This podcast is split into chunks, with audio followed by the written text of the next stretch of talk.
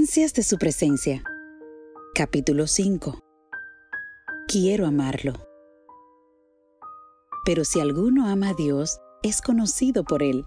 Primera de Corintios 8:3.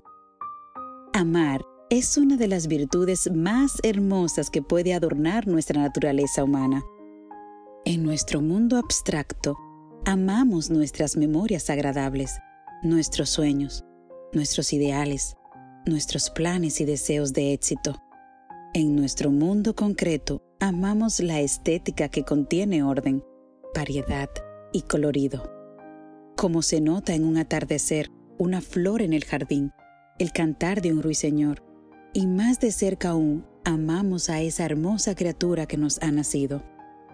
Amamos a nuestros abnegados padres, a nuestros hermanos, a nuestros cónyuges, al amigo, en fin, amamos a todas aquellas personas que le dan valor a nuestra existencia.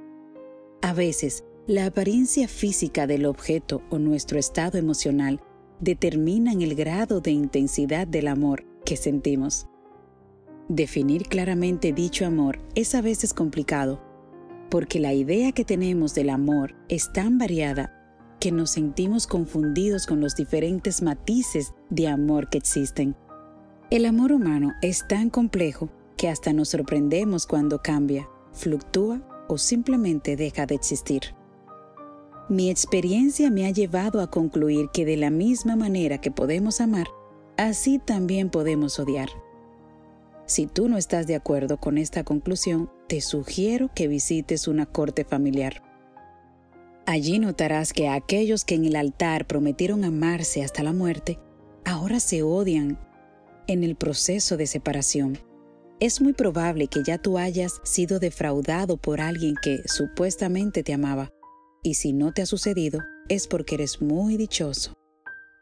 El amor humano parece ser tan frágil que cuando se descompone, casi podemos pensar que es algo normal. Entonces nos hacemos una pregunta. ¿Podré amar a alguien en este mundo con todas mis entrañas? Y tener la seguridad que no me defraudará bajo ninguna circunstancia? Te tengo una linda sorpresa. La respuesta es sí. He encontrado que sí existe esa persona que podemos amar sin limitaciones y con un amor auténtico. Es la persona de Jesucristo. A Él no le podemos amar con nuestros mejores deseos, pensamientos, energía mental y física. Cuando te hablo de amar a Cristo, quiero explicarte bien mi sentir. El ser humano tiende a amar por interés de lo que puede conseguir de la otra persona, pero el amor al cual me refiero no se basa en lo que podemos conseguir de Cristo, aunque es cierto que de Él recibimos muchos beneficios, tales como perdón, paz, reposo, protección, sanidad, vida eterna, etc. Estas bendiciones son maravillosas y el recibirlas produce una gran satisfacción. Pero debido a nuestra condición humana, es posible que lleguemos a amar más a esos dones que a la misma persona de Cristo. Es por esta razón que con la expresión quiero amarlo, estamos manifestando el deseo de amar a Cristo en una forma totalmente incondicional y por encima de todas las cosas que Él nos puede otorgar.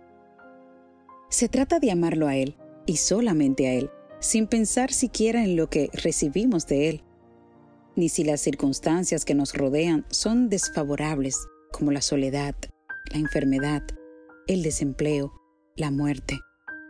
El amor del que hablo no tiene otro interés que no sea la persona de Cristo. Él es el principio y la razón del amor. En otras palabras, la persona de Cristo es la causa y el efecto del amor, sin tomar en cuenta ningún otro origen. La raíz de nuestro amor hacia Él debe basarse en que Él nos amó primero, sin haber recibido ni siquiera algo de nosotros a cambio.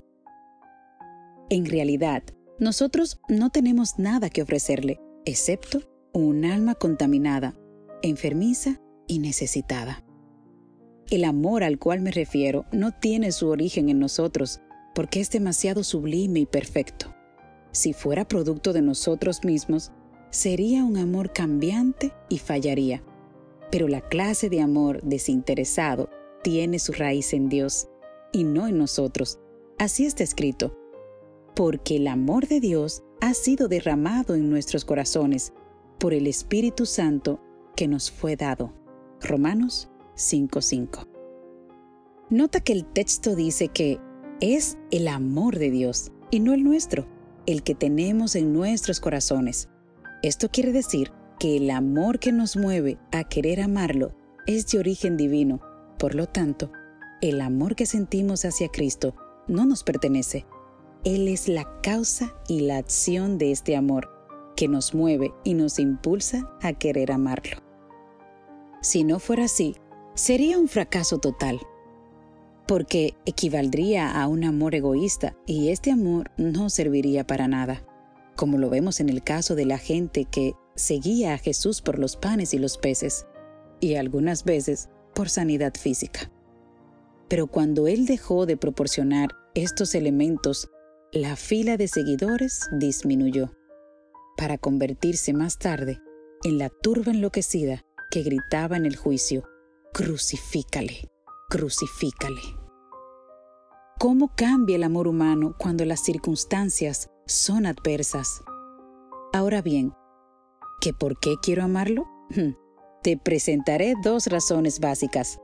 Su amor hacia mí es incondicional. Mi naturaleza humana está capacitada para amar al que me ama. Amo a aquel que, respondiendo a mi amor, me ama. Pero en el caso de Cristo es todo lo contrario.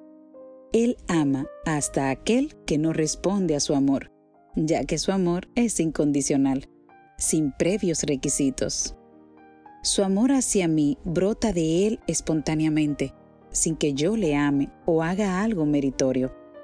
No importa cuál sea mi condición, sea bonito o feo, educado o ignorante, rico o pobre, esté sano o enfermo, esté vivo o moribundo, sea joven o anciano, sea religioso o no, moral o inmoral, creyente o incrédulo, etc. Él me ama a mí y a ti. Él nos ama a todos y esta es la realidad del Evangelio. Las buenas nuevas que nos dicen, Cristo nos ama a pesar de. El mensaje de la Biblia en todas sus páginas es la revelación de que Dios nos ama sin nosotros merecer su amor. Cristo es digno de ser amado porque Él se presentó a nosotros primero. Nosotros no fuimos quienes lo buscamos, siendo nosotros inmerecedores, sin embargo, habitó entre nosotros, y no solamente esto, sino que también murió por nosotros cuando vivíamos separados de Él y sin ningún interés de acercarnos a Él. Mas, Dios muestra su amor para con nosotros en que siendo aún pecadores, Cristo murió por nosotros. Romanos 5.8. Dios no puede hacer otra cosa que amarnos, porque esa es su naturaleza. Dios es amor. Mira la madre como ama a su hijo. Desde el nacimiento, sea este lindo o feo, según nuestra opinión, o esté sano o enfermo, piensas tú, ¿cuánto más puede amar Dios? Para ilustrar lo que quiero decir, He aquí este ejemplo. En el primer siglo de la era cristiana, los griegos tenían una famosa leyenda que ensalzaba el amor humano. Se decía que existió un joven llamado Admetus, el cual era elegante, inteligente, noble y bueno, pero un día se enfermó gravemente, al punto que moriría en pocos días.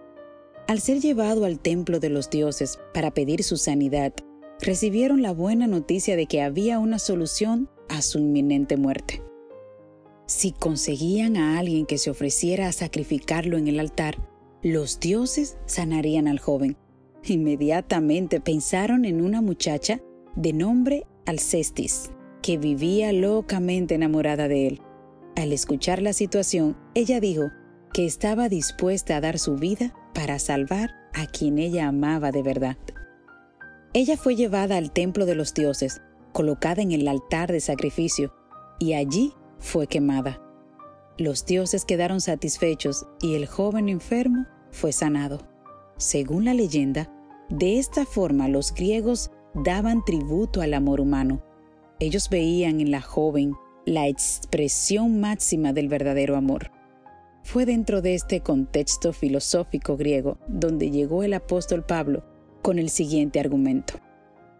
Ciertamente apenas morirá alguno por un justo, con todo, pudiera ser que alguno osara morir por el bueno, mas Dios muestra su amor para con nosotros, en que siendo aún pecadores, Cristo murió por nosotros, porque si siendo enemigos fuimos reconciliados con Dios por la muerte de su Hijo, mucho más, estando reconciliados, seremos salvos por su vida. Y no solo esto, sino que también nos gloriaremos en Dios por el Señor nuestro, Jesucristo, por quien hemos recibido ahora la reconciliación. Romanos capítulo 5. Este pensamiento de Pablo sacudió al mundo griego. El amor de Cristo era y es superior al amor humano. Sí, decía Pablo, se puede dar el caso de que alguien muera por una persona buena y querida, pero el amor de Dios es superior porque Cristo muere por los malos y aún por los enemigos. Cristo es la máxima expresión del amor porque murió en el altar del sacrificio, y no propiamente por los buenos, sino por los malos, los que no merecían. Esta clase de amor está contenido en la palabra griega ágape, que significa amor abnegado, devoto, sacrificado, en el sentido pleno de la palabra no se puede comparar con el amor humano. Es un amor que funciona independientemente de nuestra virtud y nuestro valor. ¿Qué pudiera hacer para que Dios me ame un poco más? Nada, absolutamente nada. ¿Será esto cierto?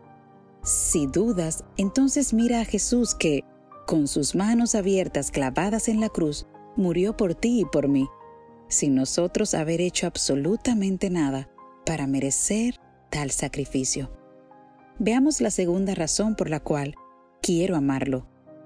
Su amor hacia mí nunca cambia. ¿Cómo cambia el amor humano? El joven que abandona a su pareja con fecha de matrimonio fijada porque descubre al último momento lo inaceptable. El esposo que cambia a su esposa después de 20 años de casado por una muchacha de 18 años los ancianos que son abandonados por sus propios hijos en asilos, el religioso que se aparta de su amigo porque cambió de iglesia, el cristiano que discrimina a otro por su color, nacionalidad, estatus social o económico, o por la apariencia exterior, etc.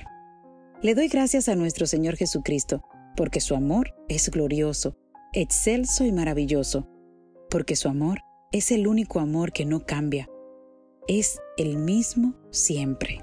No importa lo que suceda en mi interior, lo psíquico o mi exterior, lo físico. Cristo me amó ayer cuando todo estaba bien, me ama hoy cuando todo anda mal y de seguro mañana me amará igual.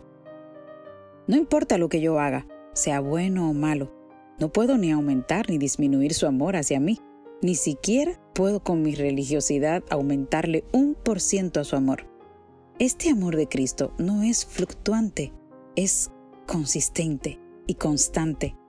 A los judíos infieles Dios les declaró, Con amor eterno te he amado, por tanto, te prolongué mi misericordia.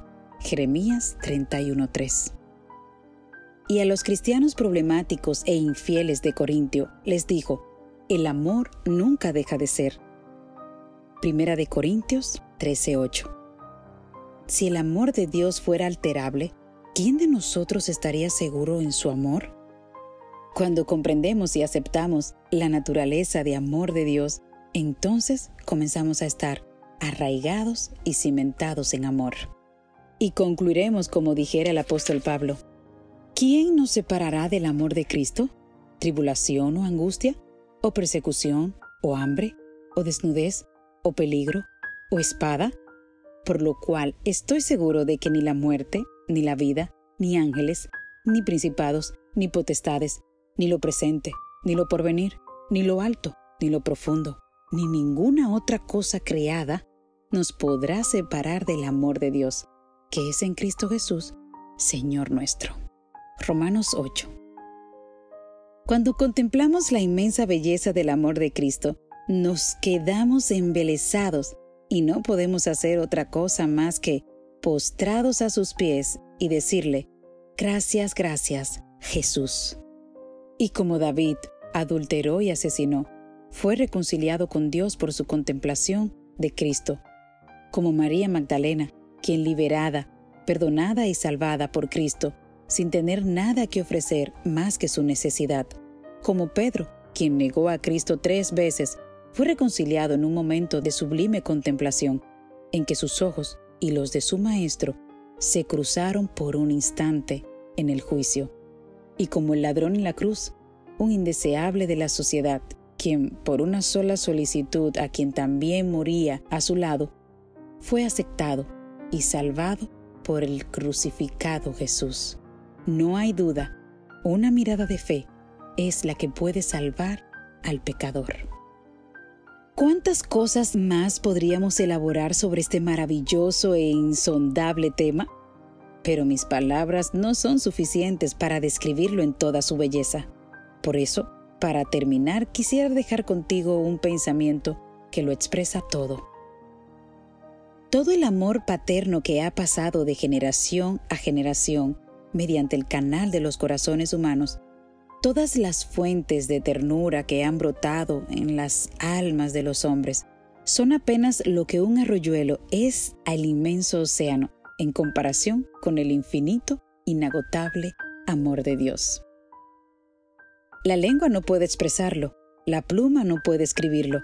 Puedes meditar en él cada día de tu vida, puedes escudriñar diligentemente las escrituras a fin de entenderlo puedes reunir todo poder y capacidad que Dios te ha dado en el empeño de comprender el amor y la compasión del Padre Celestial.